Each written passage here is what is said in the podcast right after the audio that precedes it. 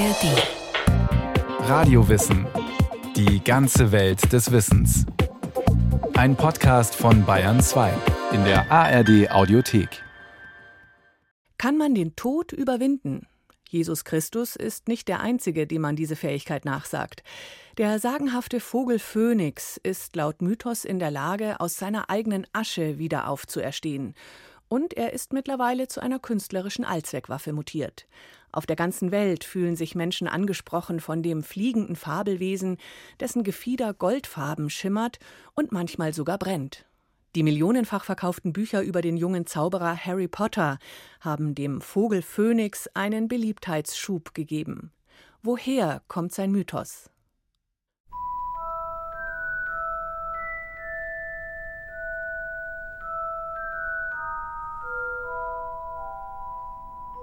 Die Bürotür ging auf und Dumbledore kam mit ernstem Gesichtsausdruck herein. Professor, keuchte Harry, ihr Vogel, ich, ich konnte nichts machen. Er hat einfach Feuer gefangen. Zu Harrys Verblüffung lächelte Dumbledore. Wurde auch Zeit, sagte er. Sah seit Tagen schon fürchterlich aus. Ich habe ihm gesagt, er solle sich mal sputen. Er kicherte beim Anblick von Harrys verdutztem Gesicht. Fawkes ist ein Phönix, Harry. Phönixe gehen in Flammen auf, wenn es an der Zeit für sie ist zu sterben, und werden aus der Asche neugeboren. Sieh mal. Harry sah gerade noch rechtzeitig hin, um einen winzigen, verschrumpelten, neugeborenen Vogel den Kopf aus der Asche stecken zu sehen.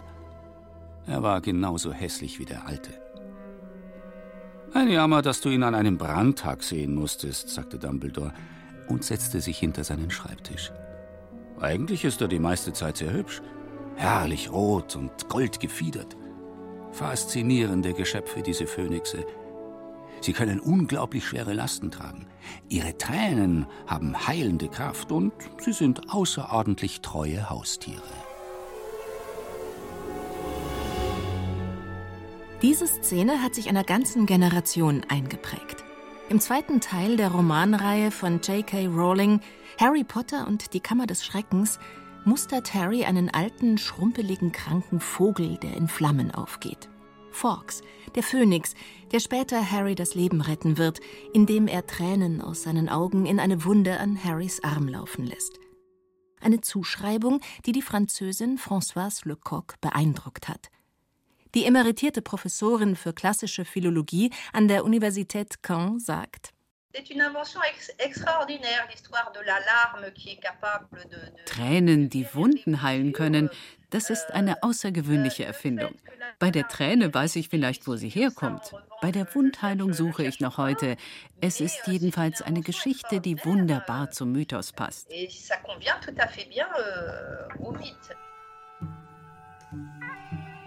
Françoise Lecoq recherchiert seit Jahren über den Phönix. Der Vogel ziert das Wappen ihrer Universität in Caen, was ihre Neugierde weckte. Lecoq sucht nach dem Fabelwesen in der ägyptischen, der griechischen und der römischen Antike. Sie studiert aber auch Bücher, Filme und Musik der Moderne und Postmoderne. Der Phönix wird nämlich immer beliebter. Er fasziniert die Menschen, sagt Lecoq, und sie dichten ihm immer wieder neue Eigenschaften an. Er heilt, liest Gedanken, bewegt Gegenstände mit telekinetischen Fähigkeiten, lacht und weint. Der Phönix ist ein Allrounder. Heute kann er vielleicht alles, aber in der Antike machte er rein gar nichts. Er war zufrieden damit, einfach nur da zu sein, da zu sein und zu erscheinen. Der Phönix ist das Symbol der Wiederauferstehung, das man zum Beispiel in Städten wiederfindet, die während des Zweiten Weltkriegs niedergebrannt wurden. Aus den Flammen entsteht Asche und aus der Asche neues Leben. Das ist das Bild des Feuervogels heute. Aber die Geschichte dieses fantastischen Wesens, das es nicht gibt oder für das es zumindest keinen Beweis gibt, reicht Jahrhunderte, wenn nicht Jahrtausende zurück. Schon Homer erzählt von einer Person und auch einem Vogel, die beide den Namen Phönix tragen. Und auch Herodot schreibt im 5. Jahrhundert vor Christi Geburt: Es gibt noch einen anderen heiligen Vogel mit Namen Phoenix. Ich habe ihn nicht selbst gesehen, nur einen solchen im Bild. Und er kommt auch selten zu Besuch, wie die Sonnenstädter sagen, nur alle 500 Jahre. Er kommt nur dann, wie man sagt, wenn sein Vater gestorben ist. Er ist, wenn er seinem Bild ähnlich ist, so groß und so beschaffen wie folgt. Teils goldgefiedert sind seine Schwingen, teils rot. Zumeist wird er nach Gleichartigkeit und Größe wie ein Adler gezeichnet. Herodot schreibt weiter, dass er an den Geschichten der Leute zwar Zweifel hege, aber sie würden ihm sagen, der Vogel würde seinen Vorgänger in Myrrhe gehüllt haben. Er fliege aus Arabien herbei und begrabe seinen Vater im Sonnentempel von Heliopolis, das im heutigen Ägypten liegt. Zuerst forme er von der Myrrhe ein Ei, so groß wie er tragen kann.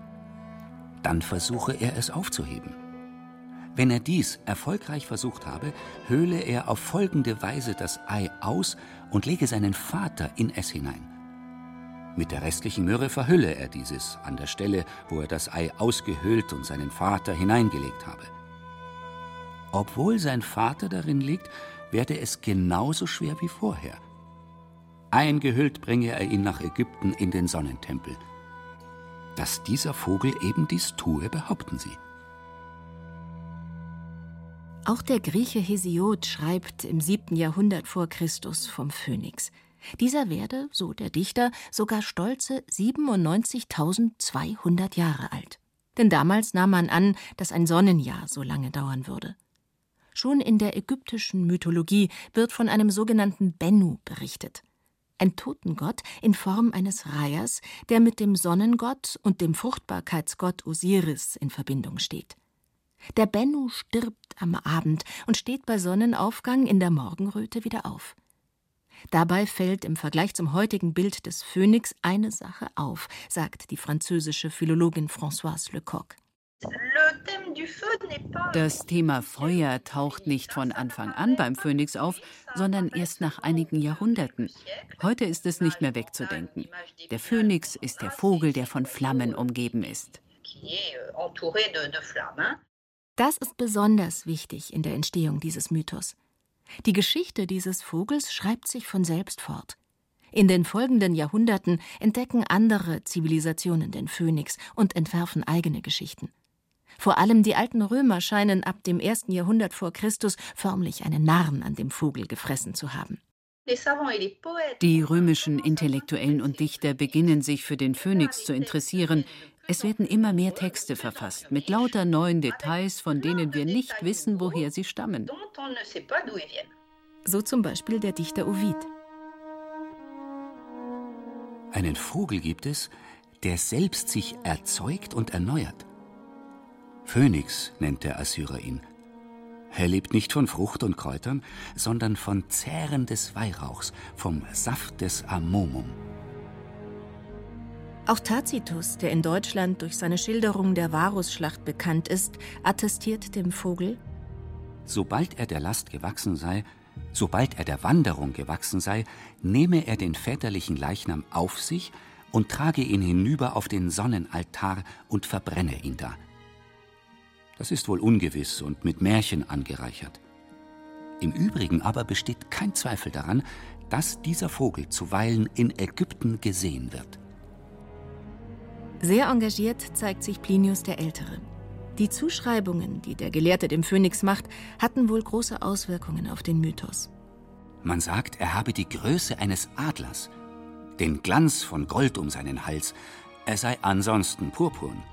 Er habe rosige Federn, die einen bläulichen Schwanz durchsetzten, Kammauswüchse, einen flaumigen Scheitel, der die Kehlen und den Kopf auszeichne. Plinius ließ sich von der vorhin erwähnten Geschichte Hesiods inspirieren, wonach der Phönix fast 100.000 Jahre alt werde. Plinius erklärt sich das so, dass sich das Wesen in regelmäßigem Abstand einer Verjüngungskur unterziehen müsse. Dafür setze er sich in ein Nest, warte dort, bis die Sonnenstrahlen es entzündeten, lasse sich im Feuer verbrennen, werde zunächst zu Asche und später zu einem Wurm, der sich in ein Ei verwandelt. Aus diesem Ei schlüpfe dann ein verjüngter Phönix. Die französische Philologin Françoise Lecoq sagt, unter ihren Berufskollegen gebe es an dieser Stelle Streit zwischen zwei verschiedenen Denkschulen. Denkschule Nummer eins: Die Römer griffen damals auf Zeugnisse der Ägypter und Griechen zurück, die heute nicht mehr auffindbar seien. Aus Lecoqs Sicht ist das nicht überzeugend. Meine Theorie lautet, die Römer erfinden. Sie erfinden eine Geschichte, deren Anfang kurz, arm und ohne Details ist. Ich finde es normal, dass Dichter Geschichten erfinden. Das ist ihr Job. Literatur ist zuvorderst Fiktion. Das schockiert mich nicht. Dazu gesellen sich Missverständnisse, wie Lecoq erzählt. Der römische Schriftsteller Plinius verwechsle etwa den Zimtvogel aus den Erzählungen Herodots mit dem Phönix. Beide sollen in Arabien fliegen. Sowas kann passieren. Jedenfalls entsteht so eine Verbindung des Phönix zu Gewürzen. Klingt im ersten Moment unbedeutend, aber der Phönix wird dadurch immer mehr mit dem Tod assoziiert. Zimt wird nämlich im alten Rom zusammen mit anderen damals seltenen Gewürzen bei Begräbnissen von Kaisern verbrannt, und vom Scheiterhaufen steigt ein Adler, das Symbol des Kaisers, hervor. Mit einem Mal wird der Mythos des Phönix mit Begräbnissen verwoben. Dazu ein Adler, der aus Feuer und Asche emporsteigt. Der Phönix wird so zum Symbol der römischen Kaiser und vor allem der Kaiserinnen. Er taucht mehr und mehr zu dieser Zeit auf, wie der Theologe der Schweizer Universität Freiburg Ingo Scharf sagt. Auf den Münzen, also in der Numismatik, und zwar schon in der Zeit der Antoninen, also bei Hadrian, das ist natürlich vorchristlich, aber auch dann unter Konstantin findet sich dieser Phönixvogel. Das zeigt also auch in gewisser Weise, wie bruchlos diese Konzepte auch übernommen werden können in einer Ikonografie eines Reiches, das sich ja auch sozusagen als ewig auffasst, auch schon vor dem Christentum natürlich und dann auch die Roma Eterna natürlich. Das steht dem auch nicht entgegen. Und auch das Christentum mischt mit und beansprucht den Feuervogel für sich. Papst Clemens, der vierte Papst der Geschichte, erklärt, dass Körper wiederbelebt werden können.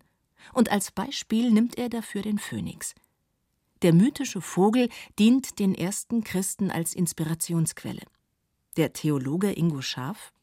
Das ist natürlich kein ornithologisch bestimmbarer Vogel. Es ist kein realer Vogel, wenn man so will.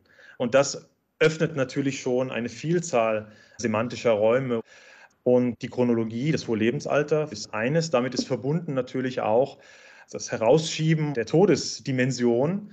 Und nicht nur das, sondern natürlich auch den Aspekt der Wiedererneuerung, der Regeneration. Am dritten Tag nach seinem Tode erstand Jesus Christus wieder auf. Das Licht hatte über die Dunkelheit gesiegt, das Leben über den Tod. Die Geschichte erinnert an den ägyptischen Totengott Bennu, der mit der Morgenröte wieder zum Leben erwacht. Der Gedanke der Wiederauferstehung, er war schon Jahrhunderte vorher in Schriften zu lesen. Eine Autoregeneration, sei es in Form eines Verwesungsprozesses, aus dem sozusagen dann in Wurmform ein neuer Phönix entsteht, beziehungsweise dann auch Regeneration oder Neuschöpfung durch Feuer. Also im stoischen Gedankengut zum Beispiel gibt es die Idee der Pyrosis, also einer Verzehrung der Welt, einen Weltenbrand durch Feuer. Das sind verschiedene Aspekte, die schon vorbereiten, die Adaptation, wenn man so will, durch christliche Autoren, die natürlich dann für diesen Aspekt sich besonders erwärmen konnten, der Erneuerung, die dann als Sinnbild für die Wiederauferstehung gelten konnte. Heute schmückt der Phönix in vielen Kirchen, vor allem in Rom, Decken, Tore und Devotionalien. Der Theologe Ingo Schaaf. Oftmals in Verbindung eben mit einer Darstellung der Apostel zur rechten und linken, Christus eben im Zentrum der Apsis, sogenannten auch Traditio Legis, also der Gesetzesübergabe, bei der der Phönix sozusagen wie ein Zeuge erhöht auf der Palme sitzt und zuschaut. Der Phönix als Zeuge und Begleiter der Frommen, auch in der Baruch-Apokalypse, die wohl im zweiten Jahrhundert nach Christus in der jüdischen Diaspora außerhalb Palästinas verfasst wurde, erzählt der fromme Baruch von seiner Offenbarung, in der der Phönix zu einem fantastischen Schauspiel beiträgt. Baruch weint über Jerusalems Gefangenschaft, bis ihn ein Engel in die Geheimnisse Gottes einweiht. Der Engel sprach zu mir: Es läuft der Vogel neben der Sonne her. Er breitet seine Flügel dabei aus und fängt so ihre Strahlen auf, die feuerähnlich sind. Und fing er sie nicht auf, dann bliebe nicht das menschliche Geschlecht am Leben, noch sonst ein anderes Lebewesen. Doch Gott hat diesen Vogel dazu angestellt. Der Vogel sei der Weltenwächter, sprach der Engel.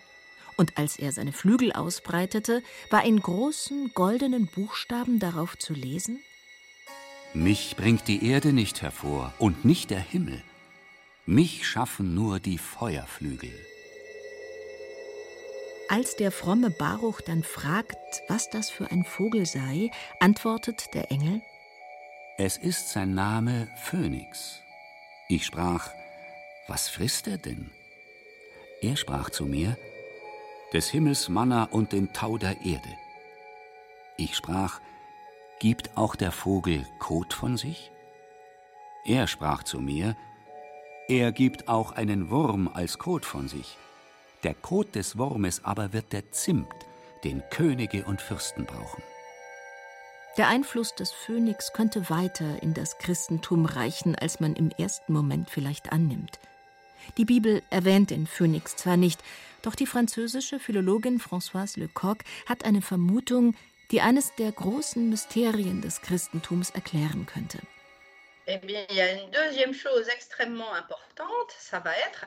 Was auch sehr wichtig ist, ist die jungfräuliche Empfängnis. Der Phönix wird aus sich selbst geboren. Es gibt weder Vater noch Mutter, keinen Geschlechtsverkehr. Der Phönix ist also nicht nur das Zeugnis der Wiederauferstehung des Körpers, sondern er wird auch ein Symbol der jungfräulichen Geburt von Jesus Christus.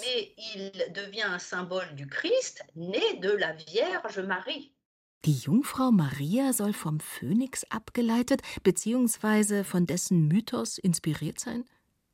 Wahrscheinlich wird man diese Hypothese nie auf ihre Richtigkeit überprüfen können. Trotzdem ist gerade die Zeit für den Mythos des Phönix hochspannend, in der das Christentum aufkeimt und das Imperium Romanum noch über der antiken Welt thront. Diese Episode zeigt nämlich, wie zwei Zivilisationen sich um Mythen und Symbole streiten und sie für sich vereinnahmen wollen. Die Philologin Françoise Lecoq Euh, euh, die Menschen in der Antike denken, die Welt lebe in einem Zyklus. Katastrophen kommen immer wieder und man fängt bei Null an. Das widerspricht der christlichen Weltanschauung, aus deren Sicht die Zeit linear verläuft. Es gab einen Anfang und es wird ein Ende geben. Das Widersprüchliche daran ist, dass der Phönix sowohl Symbol der einen als auch der anderen ist.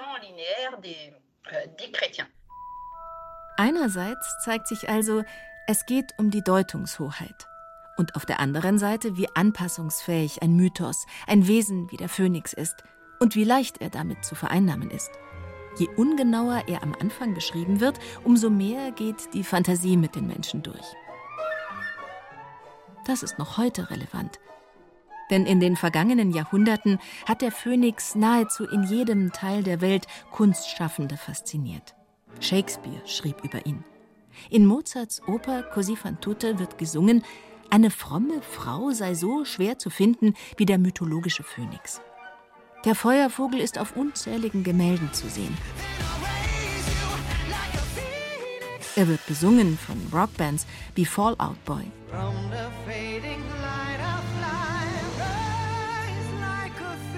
Conchita Wurst gewann den Eurovision Song Contest mit dem Song Rise Like a Phoenix.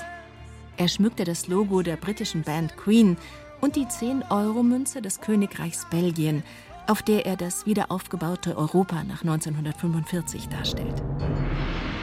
Auch im asiatischen Raum tritt das Tier immer wieder auf, etwa in Dutzenden Manga-Serien. Der Philologin Françoise Lecoq fällt dabei auf, indem er zu einem Feuerwesen wurde, nähert sich der Phönix dem Drachen an. Wenn Sie sich die modernen Illustrationen ansehen, fällt es einem manchmal wirklich schwer, beide auseinanderzuhalten.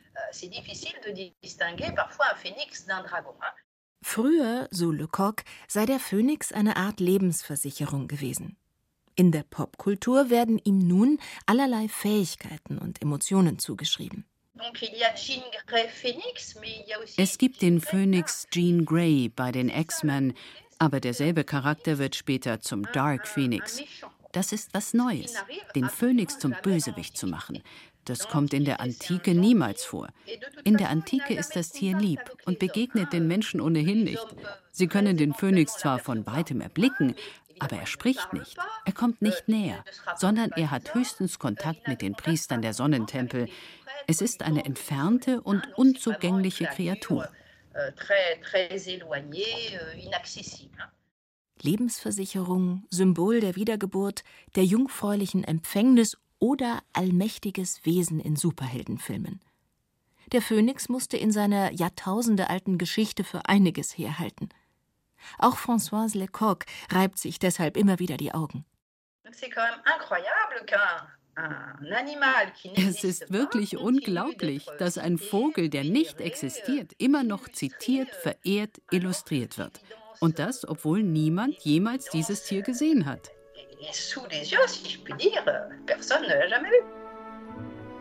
Doch die Philologin betont, dass die Popularität des Feuervogels mit großer Wahrscheinlichkeit nicht abnehmen dürfte. Die menschliche Fantasie ist wohl grenzenlos. Und der Phönix hat Argumente auf seiner Seite, die nicht von der Hand zu weisen sind. Er kann fliegen, er steht für das Feuer und für den Sieg über den Tod. Alle drei Eigenschaften faszinieren die Menschen von Anfang an. Und so findet der Phönix wohl auf absehbare Zeit keine Ruhe. Mal sehen, wie er und sein Mythos mit uns Menschen weiterwandeln werden.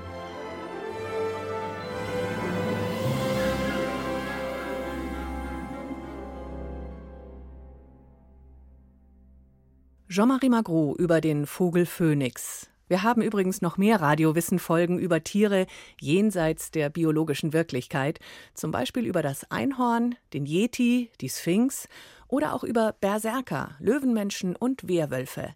Alles zu finden in der ARD Audiothek und überall, wo es Podcasts gibt. Wie wir ticken. Wie wir ticken. Wie wir ticken. Euer Psychologie-Podcast. Große Gefühle und kleine Abenteuer, Liebe und die Kunst, sich zu streiten.